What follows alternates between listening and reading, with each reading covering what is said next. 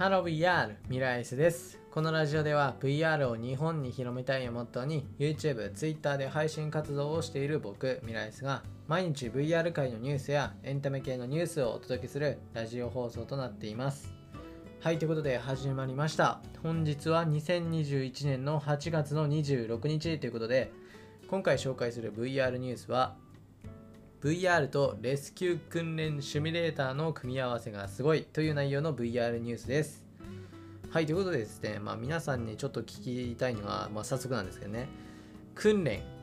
て聞くと、まあ、何か思い出しますかね？まあ、例えば学校だったり、会社だったり、まあ、そこで、まあ、なんだろう、防災訓練とかやりますよね。まあ、毎年やってますよね、大抵のところ。じゃあ、その訓練、果たして身になってますか？ちょっとでも緊張感持ってやってますかね。多分やってないですよね。いやまあまあやってる人いたらねちょっとそれもそれであれなんですけど。まあでも正直言ってこう定期的にやってるこの1年ごととかのね火災訓練だとかねそういったことをやってるのってなんかなんかこう緊張感に欠けるっていうか、うん、そんな感じですよね、うん、実際僕自身もそんな感じなんですけど。まあそれをまあ思い出すとやっぱこの訓練っていまいちこうなんだろうね、うんと、微妙というか、その訓練が身についていないっていうのが、まあ、今の現状なんですよね。で、そのうち、まあ、こちらの訓練というもので、レスキュー隊の訓練。で、レスキュー隊ってなると、まあ、レスキューの訓練っていう風になるとね、もうだいぶ、こうね、もうそれがもう職業みたいなところがあるので、まあ、あの、緊張感はあるとは思うんですけど、ただ、レスキュー隊のシミュレーションって難しいじゃないですか。なぜかというとそのレスキューの現場って絶対的に変わるんですよね。もうとにかく変わる。で変わるからまああのなんだろう。普段こう行くところがぶっつけ本番みたいな感じになっちゃうことが多くてあんまりそのいろんなとてつもない状況だとか、まあ、ヘリにヘリにこう乗ったりとかあとまあその下が水面だとか、まあ、そういうのってなかなかできづらいんですよね、まあ、もちろん今あのやってるところもあるんですけどでそういったことを踏まえて今回こちら注目しているのがブルードロップという、まあ、会社のこのレスキュー訓練シミュレーターというものです。このラジオのその画像にもなっているのでわかると思うんですけどこちらこの室内に入って VR ゴーグルをかぶって実際にこ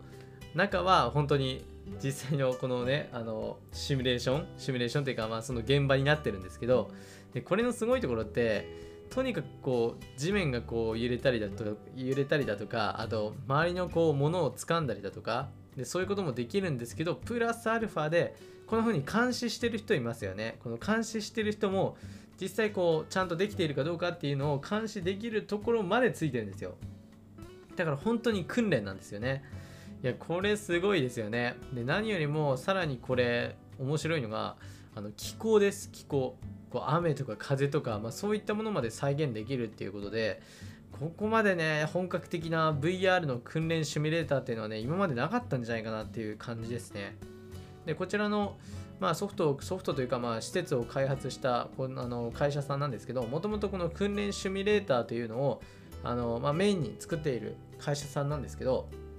まあ、今回はねこちらの VR ゴーグルを、まあ、利用しているっていうことで、もうすごいですよね本当に。で実際今、えっ、とこの今紹介した VR ニュースに関してもなんですけどあの今ってこの VR と訓練の組み合わせすごい多いんですよ。あのラジオでも結構僕のラジオでもそこそこあの多いですね。そのネタとしては。あの例えばで言うとあの軍事系とか米軍。米軍が VR ゴーグルを使って実際にシミュレート戦闘機の,、まあ、あの給油のシミュレーションをやったりだとかであと次は医療。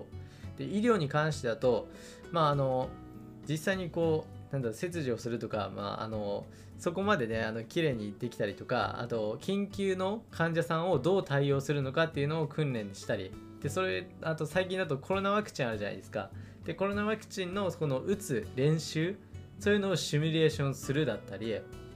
本当にあと医療関係でいうと解剖ですね。解剖系。解剖系のそのなんだろう授業だとか授業っていうのも実際にこの VR で行うことができるっていう状況になっていてこの医療との組み合わせもすごいんですよね。で今ちょっと言っただけでもこの米軍だとか医療だとかもうすごいんですよね。まあ、さらにさらにで言うともうもっともっとあるんですよ。実を言うと。もういろんな分野でこの訓練と VR っていうのをめちゃくちゃ掛け合わせてるんですよね。どこの会社も。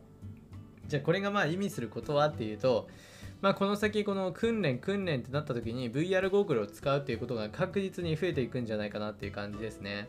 いやすごいんですよ。このやっぱり VR と訓練はすごい相性がいいです。うんすごくいいです。まあ、なのでねこの先もしかしたらあの会社だとかねあの会社学校のなんだろうねあの火災訓練とか、まあ、そういうのもねみんな VR ゴーグルつけて誰かやるみたいなねそんな感じになることもあるんじゃないかなっていう感じですね。まあ、わかんないですけどね、まあ、実際にやってるところはまあ微妙ですけどね、日本ちょっと遅れちゃうんでね、遅れちゃうんで、多分 VR ゴーグル使って訓練っていうのはね、会社とかだとちょっと厳しいかもしれないですけど、まあそういったことがなるんじゃないかなと思います。